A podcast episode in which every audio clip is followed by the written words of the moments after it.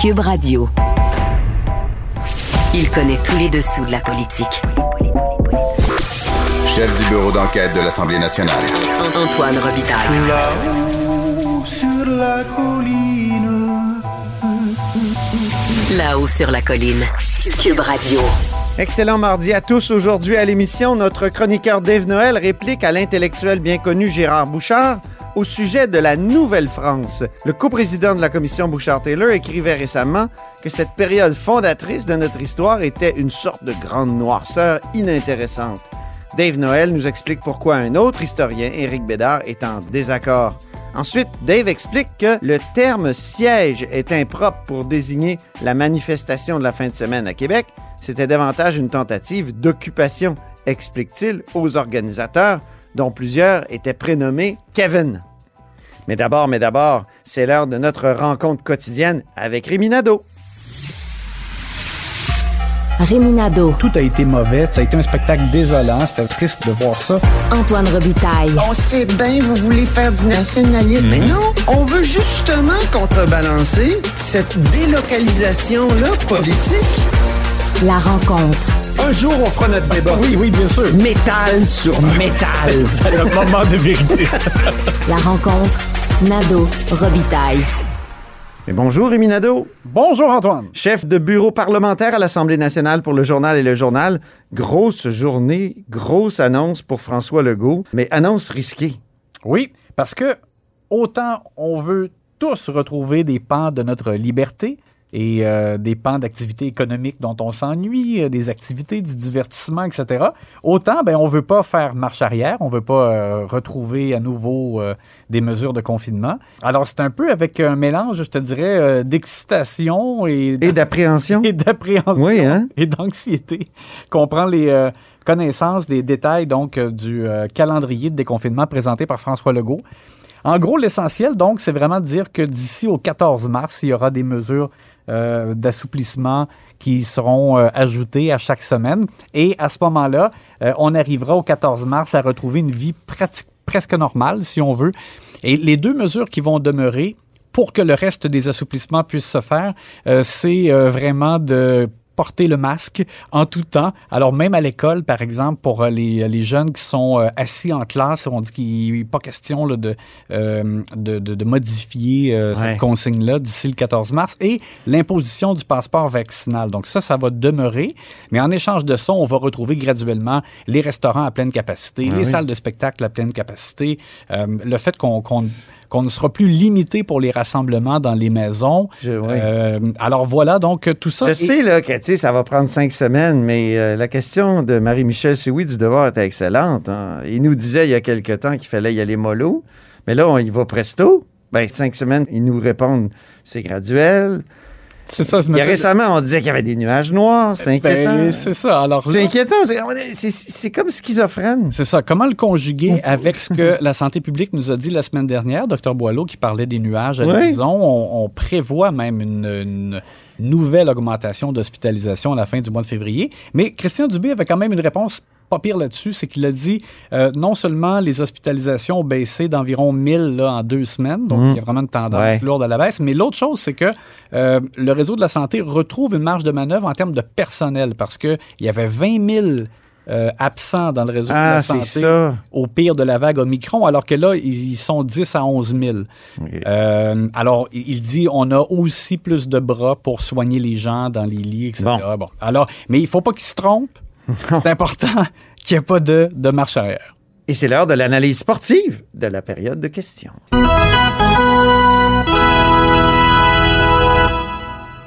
On commence avec la joueuse erratique du jour.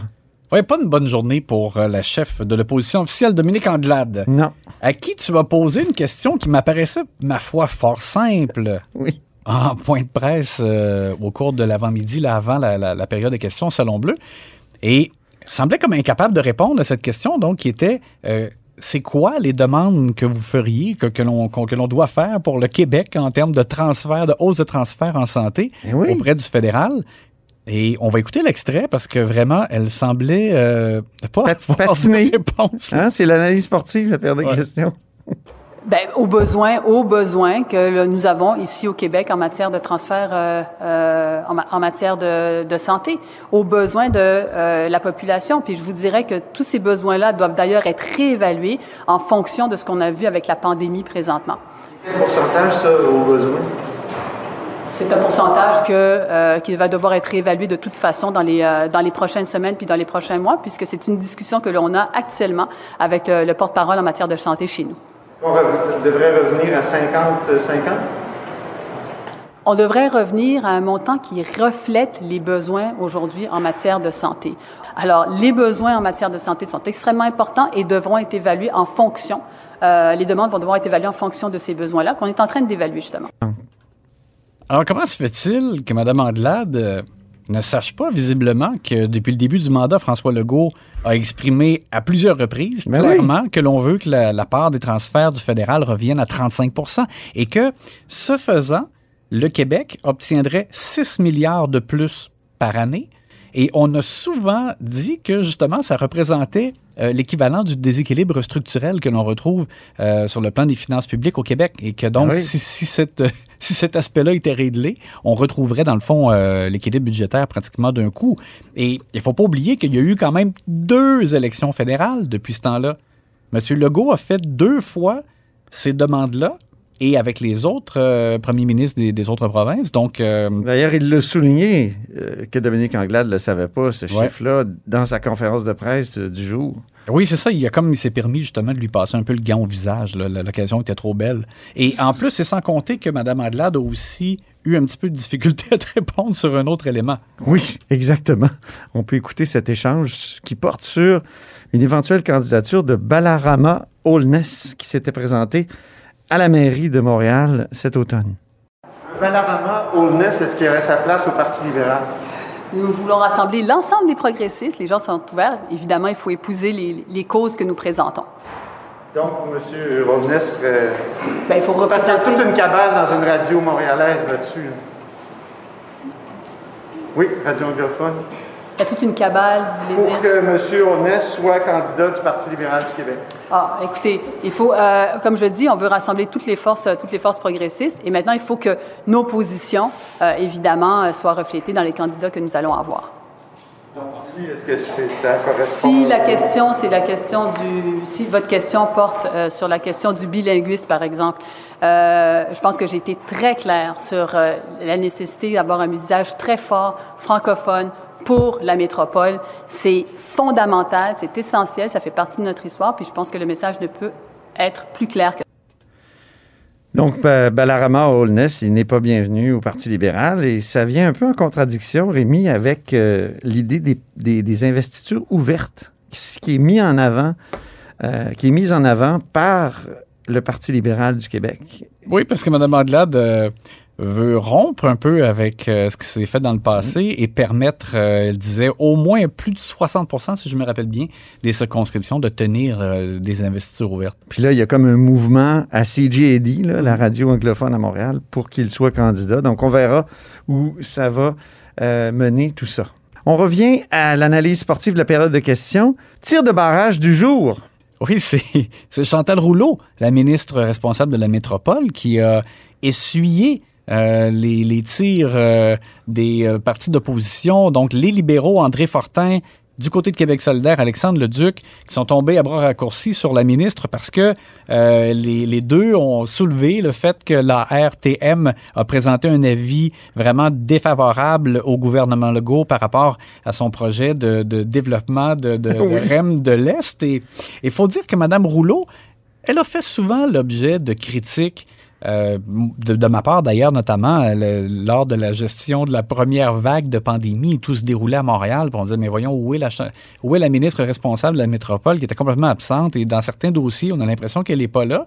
Et souvent, elle répond, puis elle est très endormante, faut le dire. là. Euh, Elle se rabat sur des phrases toutes faites. Puis, euh, Et là, elle- Mais là, aujourd'hui, Ben voilà, elle a retrouvé un dynamisme. Donc, on a vu une Chantal Rouleau euh, se défendre bec et ongle. vraiment, Et ce qui est drôle aussi, c'est qu'il y a même quasiment un décalage entre la réponse qui avait l'air pratiquement désintéressée de François Legault en point de presse qui est sur la COVID. Euh, Quelqu'un a posé la question donc euh, sur le, le REM de l'Est et il a dit bon ben ça sera la balle est dans le camp de Valérie Plante. Ce sera à elle de voir si ça fait son affaire, si le projet demeure, parce que si ça fait pas l'affaire de la ville de Montréal. bon. Mais, mais M. Legault, c'était pas plus que ça, alors que Chantal Rouleau, debout, pointait, disait, bon, vous... Un projet de société, le REM. Oui, tu De l'Est. C'est ça, et puis il faut répondre aux besoins des gens de- du secteur de l'Est. Les libéraux ont négligé l'Est. Exactement. Ah non, elle était vraiment, vraiment en grande forme. Bon, alors, peut-être qu'elle avait besoin de ça. Lyrique, Euh, presque, je dirais. C'est ça le mot que je cherchais tantôt. Ouais. Lyrique. En tout Elle cas, oui. mais elle, elle m'est apparue extrêmement sincère sur ces questions-là.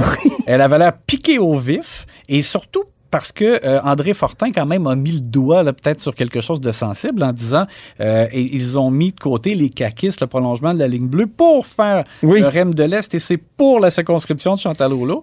Euh, donc elle, a- elle a pas aimé ça. Euh, Jolin Barrette. Je trouve que c'était le lancer frappé du jour. Oui, oui, oui, c'est ça exactement. Alors voilà quand même, Chantal Rouleau, je trouve, c'est bien défendu dans l'ensemble, mais c'est sûr que là, ça reste à voir. Évidemment, il y a, il y a nettement beaucoup d'inquiétudes euh, liées au REM de l'Est, Ben oui. notamment quand- à son aspect, euh, je te dirais, Visuel. visuel. Oui, c'est ça exactement. dit que c'est laid. Oui. Alors, à suivre, qu'est-ce que fera le gouvernement Legault avec cette patate-là? Une autre patate à 10 milliards, c'est comme, euh, Mais oui, comme le, le tunnel Québec-Lévis. c'est comme ton tunnel. Donc, euh, qui a compté dans son propre filet, Rémi, en terminant? Les caquistes dans, dans leur ensemble, parce que euh, concernant le- la, la décision du gouvernement d'augmenter euh, la norme d'émission de nickel, euh, ben, à Québec, c'est très sensible dans le secteur de Ben, Limoilou, où les gens déjà euh, sont aux prises avec la white birch, avec euh, le- les poussières du port. Euh, bon, il y a eu des épisodes de poussière rouge dans le passé, etc.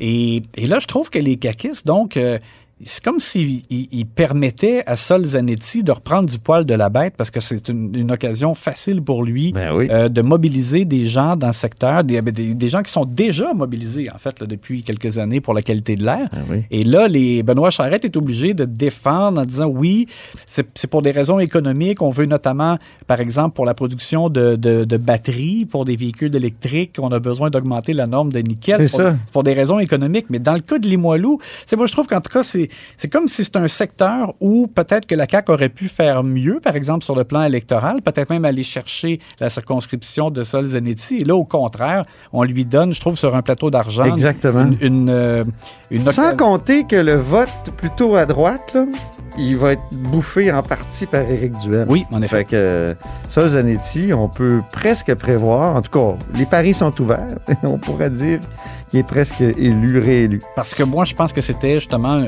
un siège peut-être un peu plus en danger pour les solidaires. Jean mais là, c'est ouais. comme si la CAQ leur sert sur un plateau d'argent une occasion de, de se mettre en valeur. Merci beaucoup, Rémi Nadeau. À demain! On se reparle demain, espèce de chef de bureau parlementaire à l'Assemblée nationale pour le journal et le journal.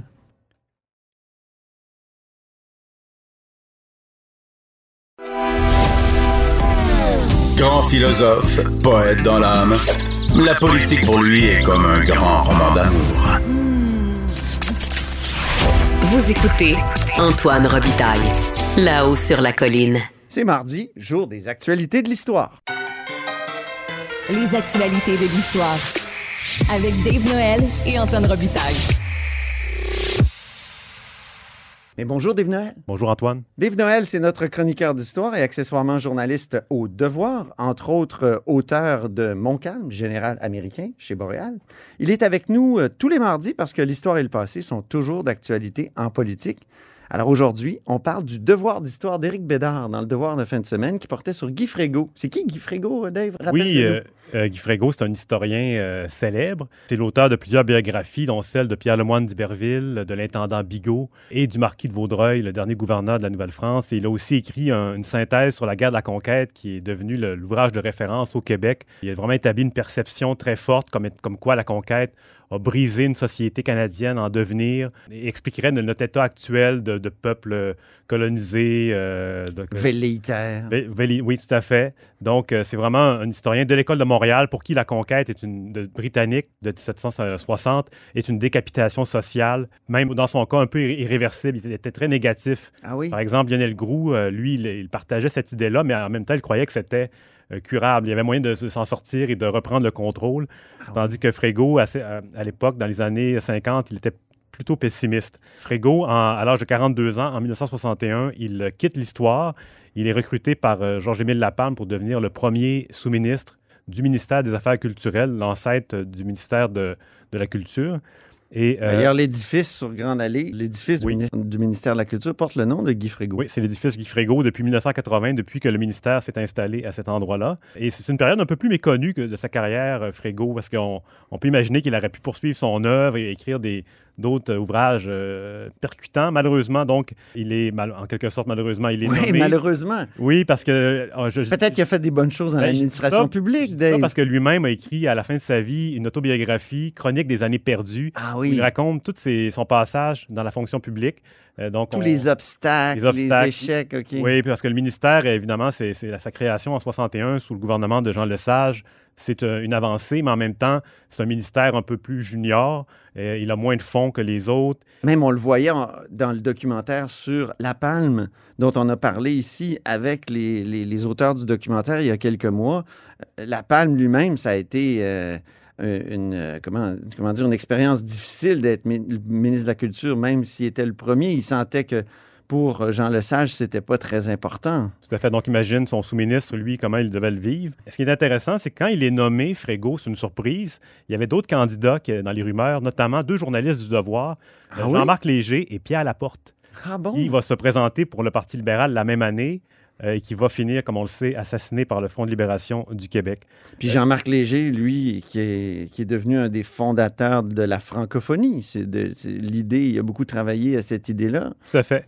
Et euh, Frégo, euh, sa nomination, euh, à- au moment où il est nommé, on le compare beaucoup à André Malraux, qui est le ministre français de la Culture, un écrivain. Donc, on met beaucoup d'espoir. Et ce qui est intéressant, je suis retourné lire le- le- les journaux de l'époque de sa nomination. Et dans Le Devoir, on avait une chronique où on soulignait, on disait carrément Souhaitons que la routine du fonctionnarisme ne mange pas trop son temps à Frégo. Un homme de cette qualité n'est pas fait pour devenir un rond de cuir. Donc, il y avait des, des inquiétudes euh, qui vont se confirmer finalement par la suite. Pas, pas Ben oui. rond mais qu'il a été un peu euh, tabletté en quelque sorte. Chronique des années perdues, son, son autobiographie, c'est terrible. Ben, il avait 42 ans. Il, avait, il est décédé en 77. Et euh, il avait quand même, euh, il aurait pu poursuivre son œuvre et malheureusement, euh, ça s'est terminé comme ça. Dans, dans le devoir d'histoire, Éric Bédard, donc l'auteur du, du texte, Oui, historien bien connu, ben oui. Il fait un parallèle entre Guy Frégo et René Lévesque, qui sont de la même génération et les deux ont une vision commune de, de l'histoire de la Nouvelle-France, pour qui les deux, donc, c'était à l'époque où la société québécoise, entre guillemets, était normale et intéressante. Euh, normale parce qu'elle pas- n'était pas encore décapitée par la conquête et intéressante parce que le, le devenir, la- l'avenir de- était ouvert. On était dans Mhm. une société, on était une province de France dans un ensemble qui était un tout, euh, ce qui faisait en sorte qu'il y avait un, un devenir possible, intéressant, qui a été brisé par la conquête. Et Mhm. Éric Bédard, lui, il a réagi euh, aussi à une chronique de Gérard Bouchard qui a été publiée en début d'année dans Le Devoir, dans laquelle euh, Gérard Bouchard, l'historien, euh, comparait bah, dé- définissait la Nouvelle-France comme étant un, un- un univers colonialiste où l'esclavage était omniprésent, presque réactionnaire. C'était terrible, cette chronique-là. Moi, j'ai trouvé que c'était une, une façon de décrire la Nouvelle-France comme une espèce de... une, une uber grande noirceur. Oui, ben en fait, c'est- étonnant parce qu'on n'est plus habitué de voir ça, des historiens qui vont noircir une période comme ça. Anciennement, on avait vu ça pour le Moyen Âge. Oui. Euh, même la grande noirceur de Duplessis, maintenant, on est en train de, de l'éclairer de plus en plus sous des nouveaux angles. On a construit des écoles, on Oui. a électrifié euh, Évidemment, finalement ça, le, l'histoire est écrite le monde par les, rural. est souvent écrite par les vainqueurs. Et dans le cas, euh, dans le cas présent, la grande noirceur de Duplessis, c'est c'est les vainqueurs. Mais là, de pourquoi Gérard Bouchard est revenu comme ça pour, pour matraquer la Nouvelle-France? Oui, ben Éric Bédard, lui, En disant que c'est même, ça peut même pas être inspirant comme, comme période. C'était euh, du mercantilisme français. Qui, on s'intéressait juste aux fourrures. On voulait pas édifier rien. C'est ça qui nous explique dans Bouchard, ce qu'il chronique-là. ce qu'il disait, c'est que dans le fond, la colonie était dirigée par des aristocrates, autocrates, euh, depuis Paris, dans les seuls intérêts de la métropole. Il parlait de corruption à grande échelle. Euh, on était avant la, la commission euh, Charbonneau. Il associait l'esclavage à la Nouvelle-France. Évidemment, l'esclavage était présent, mais l'esclavage s'est poursuivi aussi sous le régime britannique, même qu'il a pris de l'ampleur, selon Marcel Trudel, l'historien. Donc, Ah oui. l'associer uniquement à la Nouvelle-France, c'est, un, comment dire, c'est une prise de position Oui. de sa part. C'est peut-être même, c'est ça, malhonnête ou euh, en il tout cas. parlait des guerres menées au bénéfice de la métropole, d'une colonie à brader, une colonie que le Versailles aurait cédée pour une, euh, de façon un peu superficielle, alors que c'est vraiment une conquête militaire, la, la- la chute de la Nouvelle-France. Ben oui, tu as Et- écrit sur cette conquête-là, toi, Dave.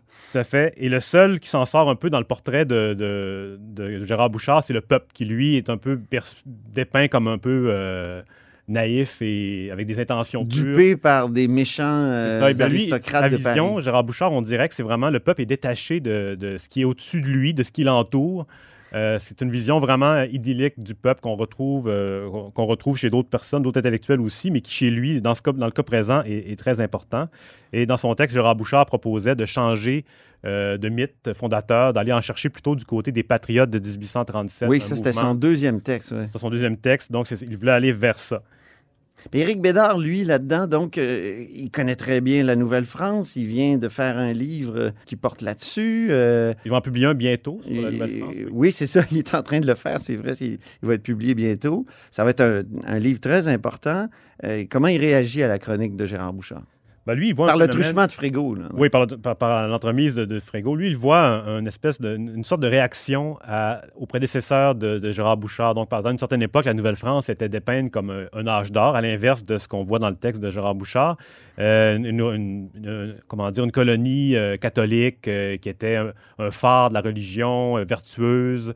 Euh, tout- tout- toutes ces choses-là. Mais et selon lui, Gérard Bouchard réagirait, aurait, aurait réagi comme sa génération à cette vision-là et aurait. Aurait voulu amener le pendule de Ouais, l'autre L'effet yo-yo qu'on appelle. C'est euh, ça. euh, donc, c'est À l'autre à extrême. l'autre extrême. Puis, il rappelle que pour, pour Guy Frégo, la Nouvelle-France, c'était euh, ni, c'est ça, ni le paradis ni l'enfer. C'était un, un univers, selon lui, normal, en construction, une colonie en développement.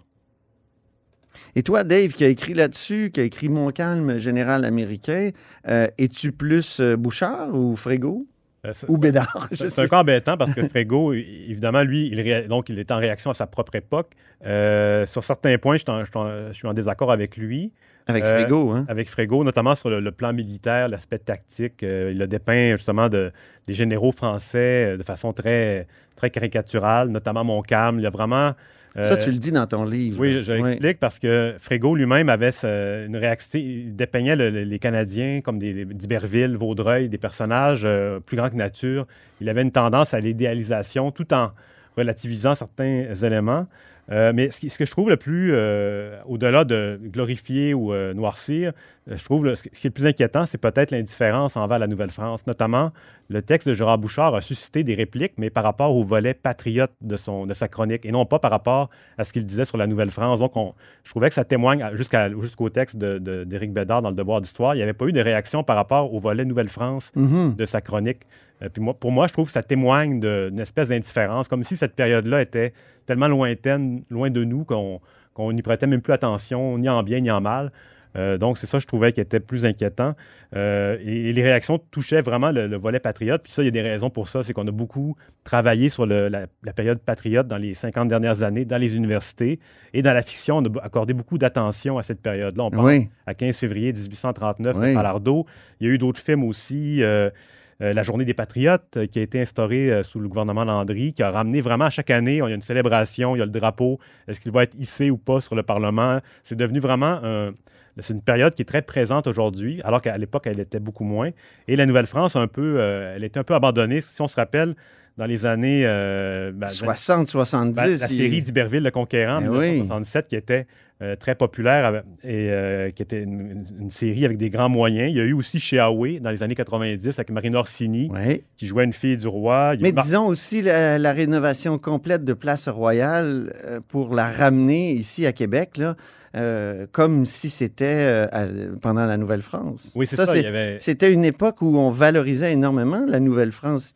On était un peu dans la, comme dans la queue de la comète d'une d'une historiographie très, très centrée sur la Nouvelle-France. Et malheureusement, euh, on a vraiment ben, on a rééquilibré les choses, mais à un point tel que on a un peu oublié. On est en train d'oublier Oui. l'importance de la C'est Nouvelle-France. ça, on a un peu négligé, euh, malheureusement.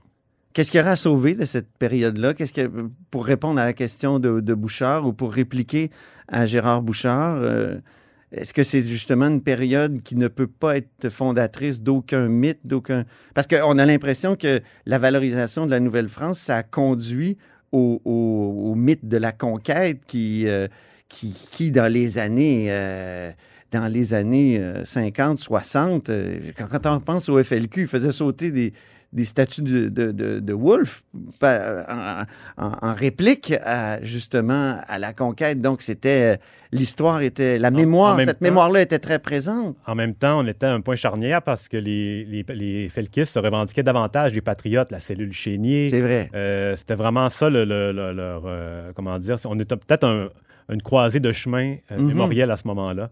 Euh, mais en même temps, c'est ça, Gérard Bouchard disait qu'il n'y avait plus aucune figure qui inspirait les contemporains aujourd'hui de la Nouvelle-France, Ouais. alors que Champlain est assez présent quand même. Je, dirais que c'est lui qui s'en sort le mieux euh, de toute la période. Il a gardé une image assez positive.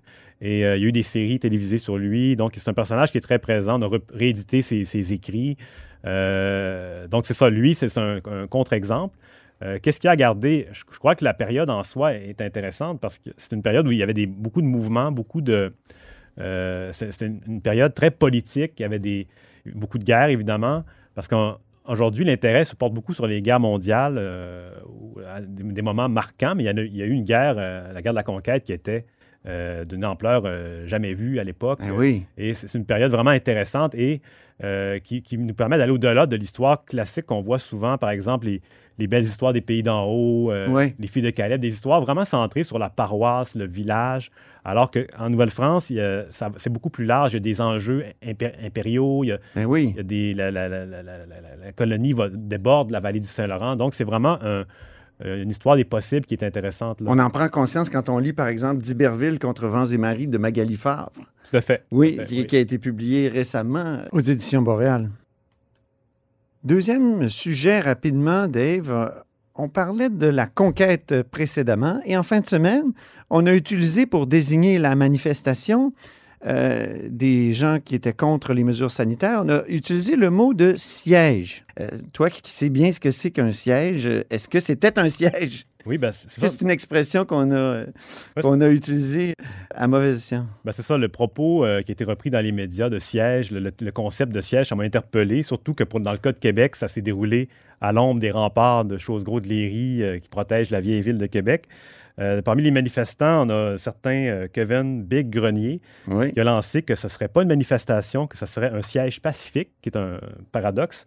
Oui. Et euh, on a vu aussi... Même un oxymore. Tout à fait. tout à fait. Et on a vu que le concept était mal ma- maîtrisé par certains manifestants, notamment un autre Kevin, Bilodeau, celui-ci, Oui. qui disait Fie-toi sur moi, Rambo puis Big, on va te siéger ça. Ah, Donc, euh, siéger. Je pense que une espèce de- le terme a été beaucoup repris dans les médias, ça a circulé, tout le monde le, euh, l'a réinterprété à sa sauce. Euh, euh, dans, dans le fond, euh, le- qu'est-ce qu'un siège, en fait? Oui, c'est ça. Parce que dans le cas d'Ottawa, c'est particulier parce qu'on est en présence de ce qu'on appelle d'une ville ouverte, sans fortification. Québec, c'est différent.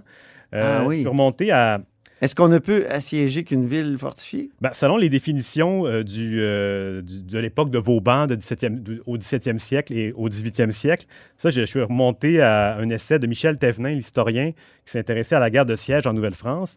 Et euh, lui, il rappelait que la définition de base, pour qu'il y ait un siège, il faut qu'il y ait une intention de prendre une ville fortifiée. Euh, C'était ça le- le- le- la définition. En 1690, l'abbé euh, de Furtière disait qu'on pouvait assiéger soit par famine, en faisant simplement des retranchements autour de la ville euh, qu'on veut prendre, ou en l'attaquant de vive force. Donc, il y a différentes définitions. Et euh, dans l'encyclopédie de d'Alembert, on disait qu'un siège était, qu'on définissait tous les travaux qui servent à s'emparer d'une ville. Donc, on creuse des tranchées autour d'une ville, on installe des canons pour percer une brèche dans un mur pour euh, prendre la ville. Et pour ce qui est de, de- de ce qu'on vient de vivre en fin de semaine, je crois qu'on est plutôt en présence euh, d'un blocus ou euh, d'une occupation Ouais. carrément, parce qu'on est vraiment, il n'y a pas d'intention de, de prendre la ville. Ils sont déjà au cœur de, de- de Ouais. la ville de Québec. Euh, et si on... C'est un peu comme Occupy Wall Street dans Oui. le temps, il y a quelques années, là, le- les gens qui, qui disaient on est le 99 euh, Ouais, c'est ça. Le, le- le- qui occupe le 1 ouais. Tout à fait, tout à fait. On est vraiment plus dans ce, ce cadre-là parce que la- pour, pour un siège, il, a- il aurait fallu que les, les manifestants demeurent aux portes et euh, bloquent les accès Ah oui. pour éventuellement faire tomber la ville. On est vraiment qui fait là- penser à une autre manifestation. Oui, euh, si on veut parler d'un siège de Québec autre que ceux qu'on a connus avant euh, le 19e siècle, il faut aller plutôt au sommet des Amériques, C'est où ça. là, on avait une clôture Frost. Oui. Communément. Et euh, il y avait des- l'intention de certains manifestants était de percer la clôture et de la renverser. D'ailleurs, c'est arrivé près du Grand Théâtre à l'époque. Oui. Euh, la clôture avait cédé et il y avait même des groupuscules qui avaient l'intention de- d'amener des, euh, euh, comment dire, des, des- des- des ciseaux pas spéciaux pour couper euh, les- le grillage et ça, a été déjoué. Euh, donc, on, on peut dire que le sommet des Amériques était davantage un siège que ce qu'on a vécu en fin de semaine avec les camions. Très bien. C'est bien intéressant. Merci beaucoup, Dave Noël. Merci Antoine. Dave Noël, c'est notre chroniqueur d'histoire et accessoirement journaliste au devoir, auteur entre autres de Montcalm général américain. Et c'est tout pour La Haut sur la colline en ce mardi. Merci beaucoup d'avoir été des nôtres. N'hésitez surtout pas à diffuser vos segments préférés sur vos réseaux. Ça, c'est la fonction partage. Et je vous dis à demain. Cube Radio.